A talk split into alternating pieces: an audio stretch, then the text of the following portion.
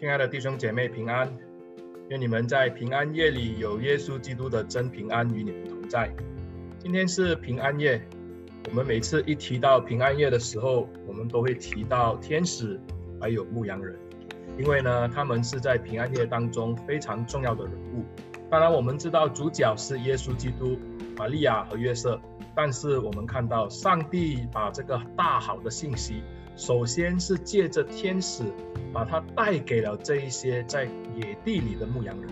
这个牧羊人就把这个大好的信息，就带给了玛利亚，还有约瑟，甚至还有所有他们见过的人。上帝的信息就是从天而降，临到了人间，然后神就拣选了这一批，也就是第一批卑微的牧羊人，成为他的这个信息的传递者。自古以来，我们对这些来向这个圣婴朝拜的牧羊人都有很高的赞许和推崇。我们说他们是谦卑的代表，我们也说他们是尊崇的代表，甚至他们有一个委身的生命。所以呢，每一年在这个美好的节日，就是平安夜的时候，教会都会有演这个的耶稣诞生的话，牧羊人是一定要演的。然后呢，都会找一些小朋友或者找一些弟兄姐妹来扮演这些牧羊人。他们在野地里面在牧羊的时候遇到了天使，所以呢，当时教会呢到今天为止，我们都觉得牧羊人是很被推推崇，而且是大家都很敬重的一群的人。可是，在耶稣的时代，在当时的以色列人，他们并不是像我们今天这样非常的看重这个牧羊人。牧羊人当时是属于一些比较低维的工作，所以算是一种苦力的工作，是要靠劳力来赚取这个的。啊，钱财的，他们的工作时间非常的长，有的时候他们把羊群带去山上的话，有可能会一两个礼拜才能够回来，因为毕竟在这个耶路撒冷地，我们看到呢，他们并不是有很多的这种的地呢，是有很好的这个的草原，所以呢，这个牧羊人有的时候为了要让这个羊吃得饱，可能要带他们远离耶路撒冷，甚至到一些比较偏远的地区，而且这样一去，可能就是一两个礼拜的时间才能够回来。所以因此呢，我们看到呢，这个的工作的时间不单只是长，而且他们留宿在这个旷野的时候，他们要住在帐篷里面，然后呢，他们还要面对这个风啊，这个风霜雨雪啊。而且还要承担这个羊群，如果是有狼来攻击的话，或者有熊来攻击的话呢，他们必须要做好准备，要去跟这个的狼跟这个的熊打斗，甚至有的时候他们会舍弃他们自己的生命。因此，耶稣也设过比喻说呢，他是好牧人，好牧人是为羊舍命的。因此，我们看到这些的牧羊人，他们的工作非常的艰苦。当他们能够回到这个的市区，能够把羊群带回来这个的城镇的时候，他们因为身上常常与这些羊在一起，以致呢，我们就看到他们身上带着一股的羊骚味，所以他回到人群的里面，他们被嫌弃，而且有的时候他们想要到会堂里面去做礼拜，这些的啊、管会堂的，甚至这些的宗教领袖，这些的拉比们就借故。就不让他们进去做礼拜，而且呢，就让他们留在这个门口，因为呢，嫌他们身体那个臭味。所以当时的牧羊人在耶稣的时代，基本上就是一些比较底层社会的人才能够做的工作。他们在这方面呢，不被这个社会认同，是一群比较卑微的人。可是我们就看到上帝就拣选了他们，成为见证耶稣基督降生的第一批见证者。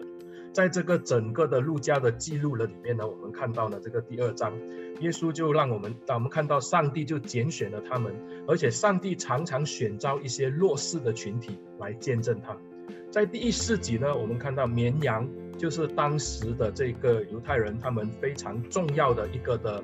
啊、一个的生物，就是他们养这个羊呢是有啊、是他们靠以生存的一个的。一个的一个的动物，我们看到呢，当时的犹太人呢，他们可以用羊的毛呢，嗯，来织这个的衣服，甚至呢，羊奶也能够做成乳酪，或者是拿羊奶来来来来喝哦。还有羊肉呢，也是他们赖以生存的这个的食物。所以绵羊呢，是在当时犹太人当中呢，羊是一个很重要的动物，而且呢，它是很具有代表性的。为什么呢？因为绵羊呢。特别是绵羊，它是要拿来当献祭用的。绵羊的羊羔呢，特别要在圣殿里面呢，每一天早晨跟傍晚都需要有一只的羊羔要被献在这个的祭坛上面，以致呢，在这个时候呢，预备以色列人在每一天的赎罪的里面，他们就当成了以色列人的祭物，他就当成了这个代罪羔羊。因此呢，牧羊人呢，我们看到呢，他们虽然身份低微，被这个社会不太认同。可是他们的工作可以说是非常的重要，他们掌握的是人民的这个口粮，人民的这个衣裳，还有呢，我们看到甚至是圣殿里面的祭物的供应者。当然，牧羊人很多，他们并没有这个能力去拥有这些的羊群，很多都是去帮人家打工，成为雇工的。这些的牧羊人，当时呢，他们也没有这一个的钱财，所以呢，他们基本上是没有自己的这个的产业。他们因为常常要旅居在这一个的外面，所以呢，他们就是一群风霜啊，这个餐风露宿的一群的一一个的人哦。他们好像流浪汉一样啊，就是当他们回到城市的里面，因为没有自己的住家，他们就好像流浪汉一样，必须要睡在这个的帐篷的里面，或者在野外，或者在帐篷里。大部分的牧羊人，他们没有办法拥有自己的羊群，他们只是看护者。比起这些圣殿里面的领袖，这些宗教师，他们的身份地位可以说是非常的低微，非常的贫穷，甚至是弱势。但是我们从经文里面，我们就看到，在特别是在旧约的圣经的里面，我们看到以色列人，他们的当中有好些的这些伟大的人物，他们好像是君王啦，这些的。啊，伟人呐，他们都曾经是牧羊人。当中我们看到呢，包括这个犹太人的始祖亚伯拉罕，也甚至这个以撒、雅各、大卫，还有呢，我们看到呢，当时的牧羊人当中还有一个非常出名的，就是以色列人的这一个的什么呢？这一个的英雄啊，就是摩西。所以呢，牧羊人虽然当时不被这个社会接纳，可是在这个的啊，这个的平时的这个的讲论的里面，或者在这些的拉比们的这个的故事的诉说的里面，他们都很推崇这个牧羊人。可是呢，在实际上，他们都轻看这个牧羊人。不过，上帝是很爱牧羊人。在旧约的里面呢，牧羊人有很深的这个的意义。在希伯来文，这个牧羊人的字音就发音为这个 Ruel。所以呢，这个 Ruel 这个字呢，我们看到呢，它就是上帝的牧人。如果这一个字呢，这个希伯来字呢，用在这个雌性的方面，就是用在这个女人的身上呢，就是路德；如果用在男性的方面呢，这个的字呢，就是谁呢？就是这个叶特罗，也就是什么呢？也就是摩西的岳父。如果我们还记得的话呢，在这个啊。以色列人的英雄摩西，因为他在他当这个埃及王子的时候，因为打死了一个奴役这个犹太人的监工呢，所以他被逼的要跑到这个的旷野去，跑到米甸。结果在米甸的时候就遇到了这个，就娶了这个叶特罗的女儿希波拉为妻哦。然后呢，就生了一个儿子叫做啊格逊。所以我们看到呢，摩西就在带领以色列人出埃及之前呢。神就引导他到了米甸，遇到了叶特罗，在叶特罗的手中学习如何当一个牧羊人，而且有四十年之久。在四十年后呢，神就让摩西带着他的百姓，让摩西牧养神的神的羊群，也就是这个以色列民，带领他们走出了埃及为奴之地，甚至进到了这个这个。进到这个旷野漂流这四十年，摩西与他们同在。当他这个摩西要带领以色列民走出埃及为奴之地的过程的里面，耶特罗呢还特别的为摩西真诚的祝福。所以呢，这个的 Ruel 这个字呢，就是在这个的希伯来语里面呢，是带着一个很深的意义。他是牧羊人，甚至呢，他还有另外一个意思，就是什么呢？就是朋友的意思。牧羊人是朋友，为什么要这样讲呢？原来呢，牧羊人跟羊一起吃喝，所以跟人跟你一起吃喝的就是朋友，所以牧羊人是羊的朋友。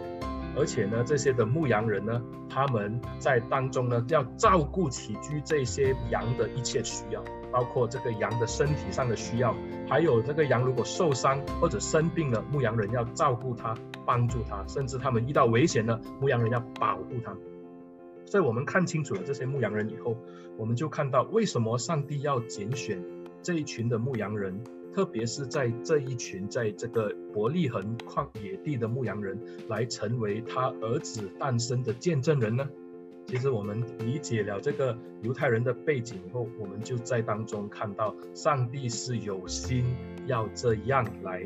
啊，让这些的牧羊人成为他们第一批的见证人。那如果我们看经文，就是在这个啊经文第八节里面说到，他说在伯利恒之野地里有牧羊的人。夜间按着更次看守羊群，在经文里面呢，我们看到这边说的野地的牧羊人，其实如果啊，我们当中可能有一些人去过圣地哈，我是没有去过。像啊，据说呢，在伯利恒周围呢，它是没有地，没有平坦的地，都是一些山区，都是一些石头地。所以呢，在这个伯利恒这个这个所谓的野地，都是在这个山区当间中间呢，这些的牧羊人就会带着这些的羊去到这个里面，然后呢，在这个羊就在这个石头缝间呢就找东西吃，然后牧羊人就会在那边看守他们。那，在这里给了我们一个线索，他就说到呢，这些牧羊人是在伯利恒地。加上呢，他们是夜间按守啊，按着更次看守羊群的。我们看到呢，这个伯利恒，它是一个很靠近这个耶路撒冷圣殿的一个的一个的小城。这个的小城，所以我们看到呢，当耶稣诞生的时候，为什么就是刚好这个啊，凯撒下令要这个报名上车，大家要回到自己的老家报名。结果伯利恒这个小城因为靠近耶路撒冷，所以就满了，所以客房满了，所以以致玛利亚。这个约瑟要生耶稣的时候，没有地方要跑到这个的玛草去，所以我们看到呢，在这里呢，就在这个伯利恒，因为靠近这个圣殿呢，所以呢，在圣殿旁边呢有牧羊的，一般的学者都认为这一些的牧羊人是圣殿的牧羊人，就是他们是帮圣殿的羊群看守羊群，就是圣殿每一天。早上到和傍晚都必须献一只羊羔，然后呢，包括圣殿他们在啊整个的献祭的过程里面所需要的这些的羊，还有这些的这些的牲畜，他们都会怎么样呢？他们都会在这个附近一带来做牧羊，所以呢，这些的牧羊人非常大的可能是什么呢？是这个圣殿的牧羊人。如果是圣殿的牧羊人，我们就可以知道呢，这些牧羊人所看守的羊群都是要拿来献祭的。如果是要拿来献祭，他们就必须要按着更次来看守。为什么要这样子呢？原来在那个时候呢，我们相信呢，刚好就是这个母羊要生小羊的时候。母羊要生小羊呢，这些的牧羊人就必须要紧紧的跟着这个母羊的身边，要去看着他们生孩子。为什么他们要这样看呢？因为呢，我们知道呢，献祭给这个圣殿的这个的羊羔呢，它必须是头生的，也就是它必须来自一只新的母羊，就是它第一头的，就是这个母羊是第一次怀胎，然后第一次生的这个的小羊，而且是公羊，要完美无缺，包括它是头生的，因为是要头生的。所以这个牧羊人才必须按着根刺看守羊群，因为有的时候母羊生孩子，这个小羊的时候，它不是生一只，它有的时候会生两只甚至三只，所以牧羊人就必须要去清楚的去观察，到底哪一只小羊出生的时候是第一只落地的。第一只落地的就是头生的羊羔，然后牧羊人就会在手上拿起他手上预备好的这个红绳子，把这个羊羔绑了，就做成记号。然后呢，这一只小羊羔呢，若是完美无缺的话，是没有任何缺陷的话，这一只羊羔就会被保留，然后呢带到圣殿，然后去做献祭的工作。所以因着这样子，我们就知道呢，这个母羊。生羊，而且这个牧羊人就要按着根次去看守这些的羊群，因为他们知道这些的羊是要拿来做献祭。今天，上帝的儿子施洗的约翰指着他说：“看哪，上帝的羔羊，为我们世人所预备的。今天，上帝的羔羊要诞生，所以神就预备了这一群圣殿的牧羊人，他去见证，他去观看，他去确认，而且什么呢？这一个完美无缺的羔羊是拿来做献祭的。”所以，我们看到呢，当牧羊人在牧羊的时候，天使就向他们显现。所以，天使向他们显现的时候，我相信呢，弟兄姐妹，如果是你，你也是会害怕，因为呢，在一个漆黑无伸手不见五指的这个的这个的黑夜的当中，我们就看到什么呢？我们突然间有一个大光照耀，哇，真的是吓都吓死。结果呢，因着这样子害怕的时候，天使来到他们当中，是说什么呢？天使就说：“不要惧怕。”我报给你们大喜的信息。路加引用了两个很明显的心情的转换，从惧怕到大喜。然后我们就看这个的牧羊人的表现哦。如果你去看经文里面的这个牧羊人，也真的是从惧怕、惊慌到大喜。当他看到耶稣的时候，他更是欢喜，他赞美上帝。所以。路加在这边要告诉我们什么呢？当这个神的儿子临到，上帝的羔羊来到的时候，我们这一些在黑暗当中、在死荫里面行走的人，我们从惧怕会变成欢欣。为什么呢？因为呢，神的羔羊已经为我们预备好。对我们来说，那是一个大喜的信息。可是对耶稣或者对上帝来说，那是一个沉重的牺牲，是一个重大的代价。原来上帝在耶稣的诞生就已经预备好他的儿子要来做献祭使用。为什么我这样讲呢？当我们看到呢，他天使告诉这个牧羊人说什么呢？他说：“你们要去这个大卫的城里，然后呢，在那里你会看见一个婴孩包着布卧在马槽里，那就是记号。”那如果当时这个牧羊人要去找一个刚刚出生的孩子，确实不太容易啊，因为呢，我们知道呢，牧羊人要一家一家挨户挨户的去叫去找找一个刚出生的孩子，确实是不容易的。可是呢，我们就看到呢，这边的天使给他一个记号，这个的记号是什么呢？第一是大卫的城里，第二是什么呢？就是马槽里包着布的孩子。弟兄姐妹，我们如果去看一下这个这个牧羊人造这个的大卫的城里，我们就会想起以色列人非常看重的一位先知，或者是士师，或者是祭司，也就是撒母耳。当上帝要撒母耳去膏新的王的时候，我们就看到呢，撒母耳就到了这个伯利恒，就找到了一个年轻貌美的孩子，就是一个年轻人。也就是大卫，他正在旷野看守羊群，所以呢，我们看到呢，撒母耳就膏了这位年轻人，成为了以色列王。也就是这个原因呢，伯利恒就被称为大卫之城，因为在这里诞生了一个王，把以色列人团结起来，而且呢，他这个大卫王呢，还是那个为上帝的殿做准备的君王。所以他之所以伟大，是因为他被上帝称为是合神心意的王。所以因这样子，我们也看到呢，神也告诉了大卫，他告诉他什么呢？也跟他做了一个的约，就是什么呢？有一个他的后裔将会从他出来，然后呢，怎么样呢？就会啊成为这个啊这个永远的王国，就是从大卫的这个的后裔里面出来做王。所以这个的牧羊人跑到大卫的城里面去寻找。这个大卫的后裔，这边就让我们重新一次看到什么呢？看到那一个的那个撒母耳的那个的故事。撒母耳跑到伯利恒去找君王，要搞他。今天看到牧羊人跑去伯利恒去找这一个大卫的后裔，也就是那将来的君王。所以呢，再接下来呢，他就说到什么呢？他就说包着布的婴孩。包着布的话，如果我们看约翰福音，哎，我们看路加福音，我们从这一边看完以后，我们再翻到耶稣，他被钉十字架，也是后来被取下来，也是裹着这个裹尸布放在坟墓里面。其实上帝在一早就预备好，其实上帝在他儿子诞生的那一刻，已经很清楚的把这一些他要为世人而牺牲的这些的信息，都隐藏在这一些的。习俗的里面包着布的孩子，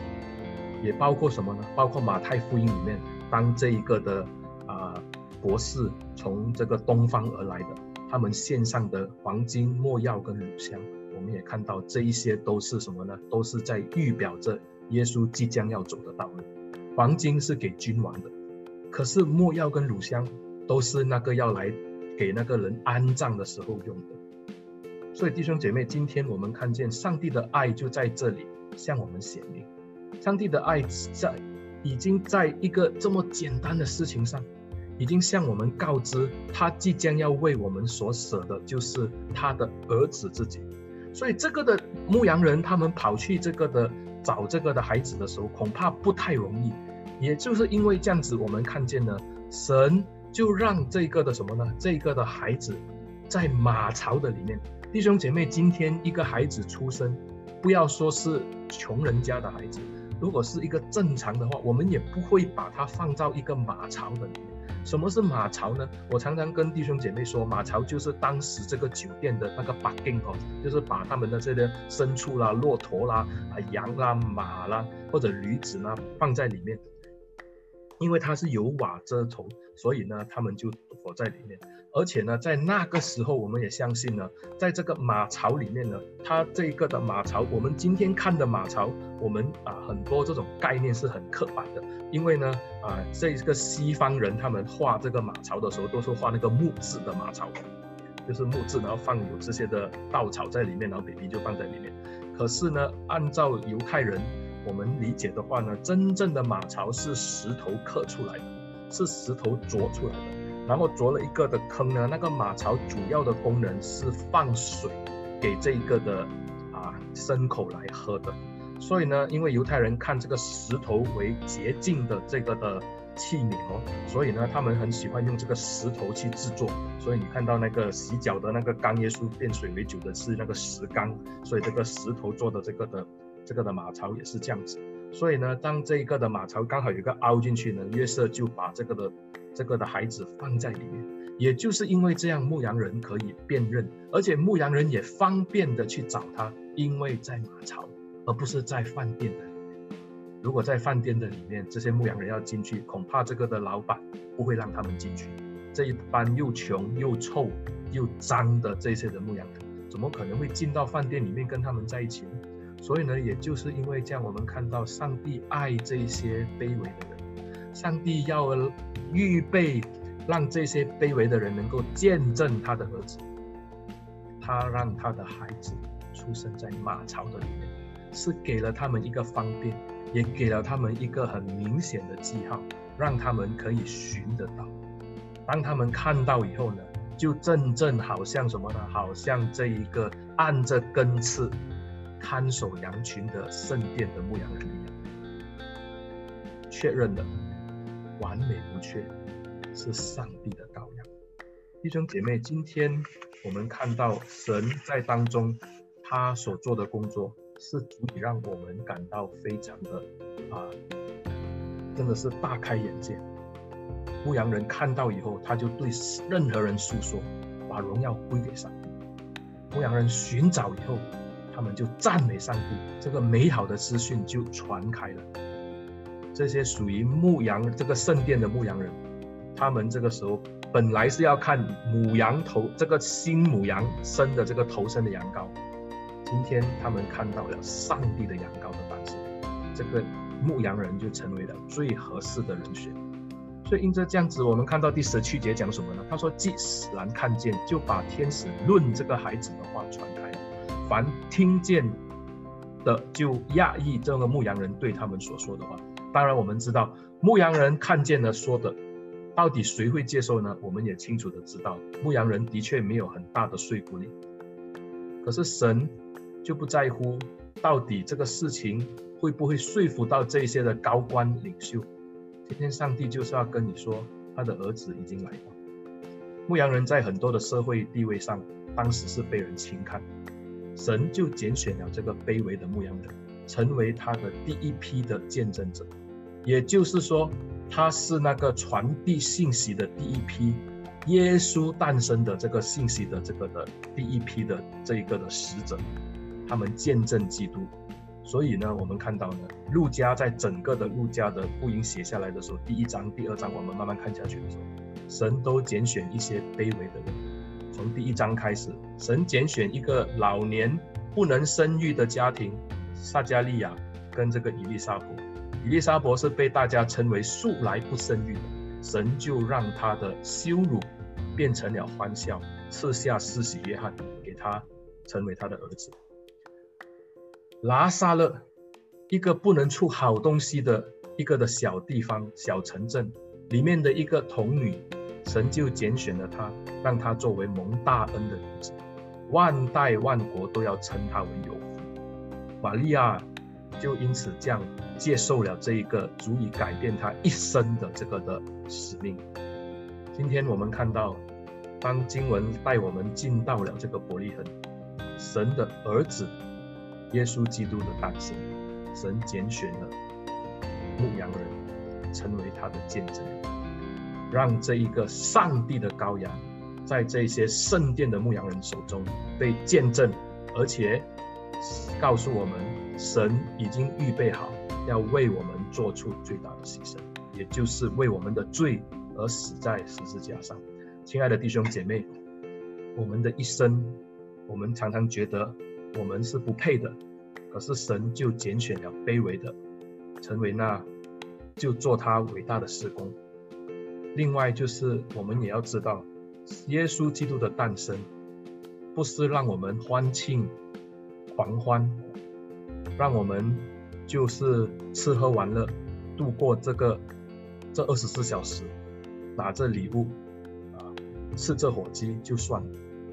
我们知道那是一个重大的代价，那远比我们布置美美的圣诞树、那个红红的圣诞老人更为重要。因为呢，耶稣基督在十字架上为我们流出的宝血，这个上帝的羔羊，正式的为我们牺牲，以致我们的罪得以赦免。盼望弟兄姐妹，我们可以在圣诞的这个的平安夜，我们再次的思想。我们再次的悔改，再次的来到上帝的面前，等候他在我们手上所做的伟大的事情。我们一起低头祷告，感谢慈悲的天父，借着耶稣基督的诞生，教导我们，无论是多卑微，主啊，你都要拣选。主啊，我们愿意在你的手中被你使用。求圣灵再次的感动、引导、带领我们，也求神继续的赐福。让我们看到这个上帝的羔羊为我们舍命的时候，我们谦卑的接受，以致我们可以在主的面前成为一个新造的人。主啊，我在这个时候要为着那些还不认识你的人祷告。若是在线上有一些弟兄姐妹、一些的朋友还不认识耶稣，主啊，这个时候我要为他们祷告，求你的灵也与他们同在，感动他们，让他们在这个圣诞的佳节得到的不只是一个礼物。更是得到了这个永恒的生命，感谢你，奉耶稣的名祷告。